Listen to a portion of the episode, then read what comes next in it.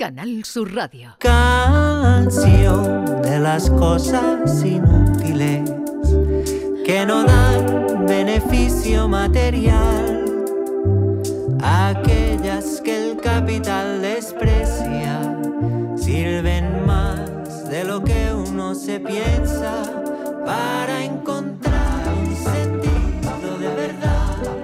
de Norma Guasaúl de los lunes, el dato inútil más útil. Yo no sé ni cómo mm, con este título traes al estudio eh, gente importante. Sí, desde luego que El sí. dato inútil más útil. no Así que falla venga, nadie. te Porque esperamos. Hoy el, el dato que traemos está centrado en los coches, que es un tema de conversación que está a pie de calle, en la carretera, en cualquier momento puedes largar un dato que en principio a la ligera puede sonar un poquito a santo de qué, pues del coche y acabas brillando, como hoy el tema es de chapa y pintura de los vehículos.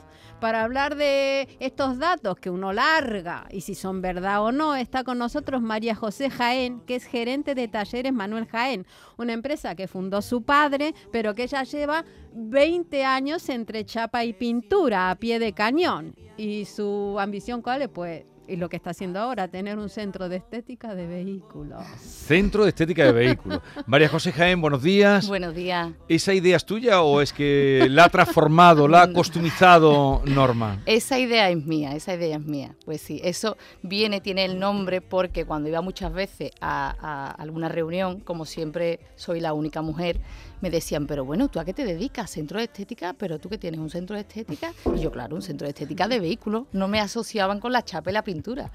De ahí viene el nombre, sí, sí. ¿Y sigue siendo la única mujer en esas reuniones? Eh, sí, ¿O sí, hay casi siempre. ya? Pocas, somos pocas. Parece ser que hay alguna más, pero casi siempre pocas, sí. A ver, Norma. Vamos a empezar con algunos datos que eh, vamos a ver si son verdad o no, si uno puede largarlos así. El coche blanco es el más vendido del mundo. Pues sí, efectivamente, el coche blanco es el más vendido del mundo, seguido del negro y el gris plata. Y el motivo que propicia esta compra es que eh, es un color que se ve más en la carretera, es un color más fácil de detectar, con lo cual es más seguro. Es un color que absorbe menos la temperatura, entonces gastamos menos, tenemos que poner menos el aire acondicionado, ya que el habitáculo pues coge menos temperatura. Y luego eh, también no pasa de moda, es decir, cuando uno compra un coche sabe que es un bien duradero y que bueno, tiene que estar mucho tiempo con el coche, con lo cual intenta comprar colores neutros para no cansarse del color. También es más barato, ¿no? También es más económico. El blanco, Eh, sí, sí, Sí. efectivamente. Hay algunos fabricantes que colores blancos lisos lo ofertan de forma más económica. Sí, sí, es más. A mí me da coraje, la verdad. Vas a una calle y ves aparcado 10 coches y todos son blancos. Pero o por el blancos. sí, O, por o el- todos son negros. O son Sí, negros. ¿Y sí, ¿Por qué no sí. puede haber un Como coche curiosidad. rosa, un coche Y- celeste? Y, si no sé. decimos el coche negro gasta más y da más calor, Sí, efectivamente. Absorbe más la calor y por lo tanto tenemos que poner el aire acondicionado más fuerte y con lo cual gastamos más, y más, sucio combustible. también, es que es todo en contra. sí, sí, sí, también eso. Eh, Parece que el negro es más bonito, pero luego hay un mantenimiento de limpieza bastante, bastante más mayor. La única, la única igualdad entre el coche negro y el coche blanco es que, no sé si habéis fijado, que cuando hay una caca de pájaro, en el coche blanco en la caca es negra y en el coche negro la caca es blanca. Eso iguala a todo. Es una, una cosa curiosa. ¿No habéis Sí, fijado sí, nunca, verdad? sí. Que no se... No tiene sentido. O sea, eso tendría que ser de un color, pero... Tenemos pájaros inteligentes que ¿Eh? se adaptan a- al color al de- cromatismo del, vehículo. por cierto, María José, perdona, que estuve un montón de tiempo con una cagada de pájaro en el coche y Sí. después cuando la quitas, eso se ha comido la pintura, ¿no? Claro, eso Es pasa ácida, ¿no? porque es un ácido y al soportar, sobre todo aquí en Andalucía, que tenemos temperaturas bastante elevadas, eso soporta una temperatura y el ácido corroe, corroe las chapas, o sea, corroe las capas superiores hasta que Hay que quitarlo pronto. hay que entonces. quitarlo O sea, pronto. Y otro, es y otro problema sí. tenemos, eh, los que vivimos en sitios de mar, es verdad que Sí. los coches, se los Sí, co- el salitre sí, se come, se salitre. come la chapa, Sí, ¿no? sí, sí, sí. La gente que aparca los coches en Sí. Cádiz, por ejemplo, cuando se aparcaba en el paseo el Campo del Sur o ce- o cerca de la Caleta, allí eh, hay coches que, que se los come Sí, sí. literalmente el, el mar. ¿eh? Vamos a seguir con los datos, digo. Los faros opacos los puedo pulir con limón y bicarbonato. Me ahorró el taller. Eh, pues no, Eh, ese es un truco casero que hacen las personas, pero eso lo único que hace es que te limpia la superficie. Cuando tenemos los faros amarillentos y ya opacos, hay que hacer un tratamiento que consiste en eh, usar diferentes tipos de lija con un gramaje diferente, pulir la superficie y luego echarle, aplicarle una capa de laca especial que hay para ello para que luego dure. O sea que, y de cara a esto, yo quisiera hablar un poco porque eh, me- vienen las personas ya al taller con una preocupación. Ay, bueno, María José, tengo, tengo los faros opacos, no me va a pasar la ITV, hay que ver, no sé qué. Y yo le hago un inciso, y es que no solo es eso. El tema viene en que, según la DGT, más del 40% de los accidentes graves y mortales se provocan por una falta de iluminación. Es decir, si llegamos a un cruce, tenemos los faros amarillos, y es, ahí ni vemos ni nos ven. Con lo cual, con el rie- el riesgo que conlleva eso, y hay que tener mucha precaución. Anda que no hay diferencia en comprarte un coche bueno con los faros buenos Hombre, a claro. comprarte un coche regulero con los faros No, chungos. como una gafa La de los seguridad. chinos y una gafa No, de no, es que, es que hay una... Pero en los faros se nota Sí, muchísimo. sí, muchísimo. Los- a los españoles nos dura más el coche que el matrimonio. Pues sí, efectivamente, ¿Sí? según una estadística. ¿Está sí. confirmado eso? Está confirmado. Al parecer, el coche nos dura unos 16, 17 años y el matrimonio 16. No es mucha la diferencia, pero bueno, algo habrá que hacer. Bueno, ahora ha bajado el matrimonio, ¿eh? Sí, a los bajado, ocho ¿no? empieza, a los cinco la primera crisis, a los ocho puede irse el hombre o la mujer de casa. Está un poquitito más y a los diez Le damos boleto antes, ¿no? cada vez le damos más. ¿Puedo pasar la ITV de mi coche con un golpe de chapa? La puedo pasar. Mm, sí, pero siempre y cuando sea un arañazo estético, sea algo leve. Si, eh, si el golpe que tenemos es un daño fuerte y, y, bueno, y eso puede conllevar a que tengamos un trozo de chapa sobresaliente, afecte a la estructura o a la eliminación, eso es un, eh, un daño grave y en ese caso no pasamos la ITV. Oye, María José, a mí me lo echaron para atrás en la ITV del coche porque decía que tenía eh, las ruedas más gastadas por un lado que por otro, que Mm. era debido a que no la llenaba la presión indicada. Ujú. ¿A qué presión hay que llenar los neumáticos para que no se te gasten por los lados? Eh, bueno, es que ese, ese problema no suele ser por la presión, porque la presión es, es, es completa. Quiere decir, hay veces que se desgasta porque tienes algún tipo de problema mecánico que es- es- sería interesante verlo. Ah, pues pero no tiene por qué ser por la presión. Tu ¿eh? colega, el del taller de mi pueblo, me dice, no, es que llenas más la rueda y se te gasta más por un lado que por otro. No, es por no, eso. no, ¿no? no, Vale. no. Tú le pones lo que pone, lo que manda. Sí, eh, do- 2,5, pero ¿hay que, ¿hay que echarle más aire a las de atrás que a las de adelante? ¿O la misma presión a las 4? Recomiendan las cuatro, pero yo ya te digo que ese problema no tiene que ser por el, por eso. ¿eh? Cada fabricante, además de rueda, te dice los kilos Sí. exactos que tienes que poner. Y mm, hablando de los rayoncitos, eh, los bolis estos que se venden por la noche, que generalmente en Sí. tele, no quiero dar. ¿Eso sirve si me compro ahí, le hice un rayonazo y digo, le voy a pasar un poquitito el boli, o le voy a pasar esa esponjita, o le voy a pasar ese... mm, Sí, mm, los na- la rotuladores nana? mágicos, ¿no? Sí. Rotuladores mágicos, pues bueno, eso es, bueno, eso es. Yo te digo que hay clientes que han dicho, ¡ay, madre mía, tengo aquí un arañazo, yo no puedo, me resulta esto súper incómodo! Y le han puesto el, el rotulador este y la idea era buscar que no se notara. Y bueno, ahí van llamando la atención, un cuadro de Picasso es lo que llevan. que el otro día leí le- en internet es muy peligrosa para estas cosas porque te dan cada idea que cuando el, el rayón es de otro coche que te ha dejado el- color, Sí. ¿sabe? Que te ha dejado otro, otro Sí, color adherido, sí. diremos, eh, con laca se quita, Con laca. con laca del pelo, ¿qué te parece? Pues yo no lo he probado, ¿eh? No lo he probado. no Yo tampoco lo he probado y tengo varios rayones porque a mí hay a- a cosas que me atacan. ¿Eso es normal en los coches? Por ejemplo, árboles que te atacan. Ah, sí, sí. ¿Cómo que árboles que te atacan? A mí me atacan los árboles de aquí del Y las parking. columnas Ah, de los las parques. columnas. Las Columna. columnas de los parking se mueven. vida propia. Diga lo que digan, vamos. Una amiga que los pivotes del garaje Eso. los puso todo con goma. Con goma, espuma. porque Sí, sí. atacan, ¡Qué Sí. puñetero. ¡Qué lista! A ver, yo creo que el- el- los arañazos, el que, el que duele de- en el, en el corazón es el primero. ¿eh? Cuando tú tienes el coche nuevo y el, primero, ya después te da igual, pero el primero, El primero te- te- te hundido. Sí. Sí, además sí, el primero no para, has visto, No, ¿no? no. Luego al- haces- tienes que rayar ese y tú sigues. Pero la gente, María José, muy tiquismiqui, lleva a la gente del taller eh, el coche porque tenga 7, 8 rayazos o ya la gente pasa y lo que busca es la Mm. mecánica y que funcione bien. Hay de todo, hay de todo. Hay personas, yo tengo allí clientes que limpian eh, la, las llantas con bastoncillos. No. Los veis, ¿no? Y las mujeres, ¿En serio? Sí, sí, Los lo hombres lavan más los coches que las mujeres. ¿no? Mm, No tiene por qué. No, ¿No? no, no. El limpio, la persona que tiene su coche impoluto la tiene, hombre, mujer. Da igual da sea hombre o igual. mujer. Sí, sí, sí, sí, sí. Yo pienso que caso, yo tengo una teoría que es que la persona que tiene el coche igual tiene su casa y así es como persona. O sea, tú entras en la- en el coche de alguien y se lo tiene lleno de zapatos. pero eso es una teoría- Eso es incierto. ¿Tú qué porque- piensas de eso, María José? Bueno, eh, en determinadas ocasiones puedes llevar el coche hecho un Cristo y no tiene por qué ser porque a lo mejor te ha cogido y hay personas que...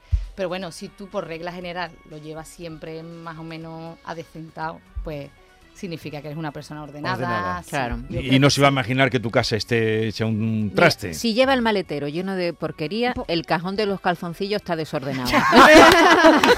Es Antes inútil. hablábamos del, cal- del calor. En verano, en ciertas zonas de Andalucía, se puede freír un huevo encima del capó de un coche. Pues sí, pues sí. Eh, ya sabemos las temperaturas que tenemos aquí en Andalucía, en determinadas zonas, por ejemplo en Écija, Ujú. se ha hecho la prueba y se ha echado un huevo en la calzada y en un capó. Entonces, efectivamente, se ha frito. Yo no lo recomiendo porque después me voy a tener que llevar coche Claro, al taller. Y ¿eh? de aquí a muy poco se van a empezar a sellar pizza en las guanteras. con las olas de calor. Para ahorrar luz. Te va- cuando te compres el coche te van a dar las alfombrillas y una y una y una pala de, esta de pizzero para sacarla. ¿Usted dónde vive? En convierte. aquí tiene la, la alfombrilla y la pala. Ahora ha derivado el calor eh, tórrido, ha derivado hacia Montoro Andújar. Está en esa Uf. zona. Sí. Hacia esa Oh, ya zona, prácticamente en la misma todos línea. lados. Eh, Pero eh, está comprobado eso de que Sí, un huevo sí, se puede. ellos han hecho la prueba. Han ¿eh? hecho la prueba. Sí, sí, sí, sí. un techo panorámico eh, se paga muy caro, ¿no? Sí. Eh, pero ni aísla del calor, eh, el, el marco siempre termina rechinando. ¿Eso Mm. es verdad?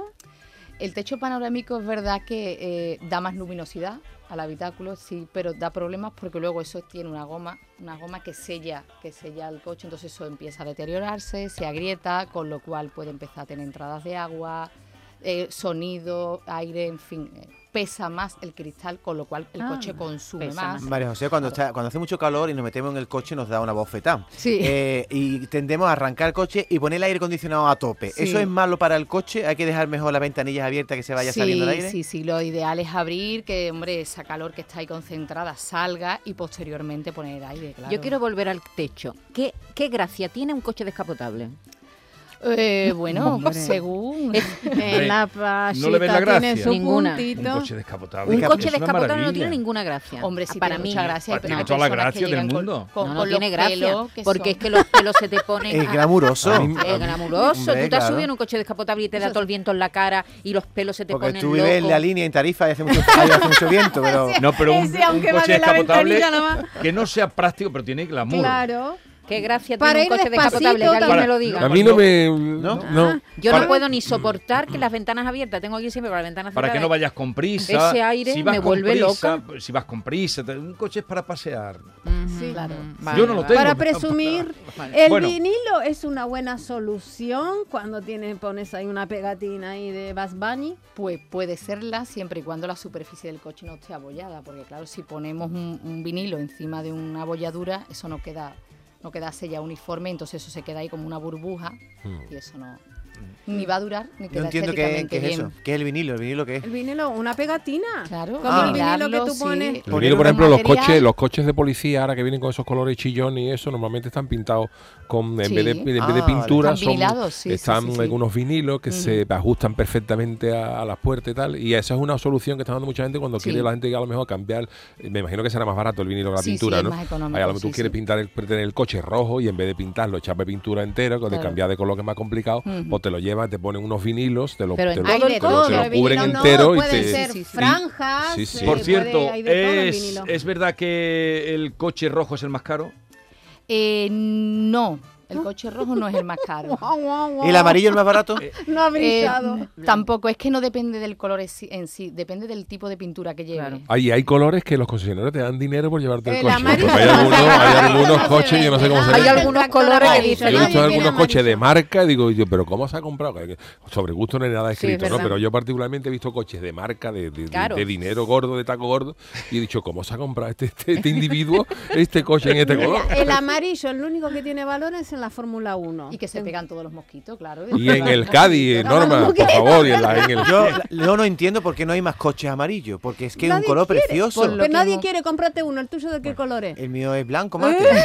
Pero Pero- amarillo. Y, y estaba haciendo burla de los blancos. Bueno, María José, no sé si quiere, si hay algún otro dato inútil mm, de que, que- que Pero nos sirva para que nos sirva para comentar a la hora de la tostada, Bueno, a la hora del desayuno. montón.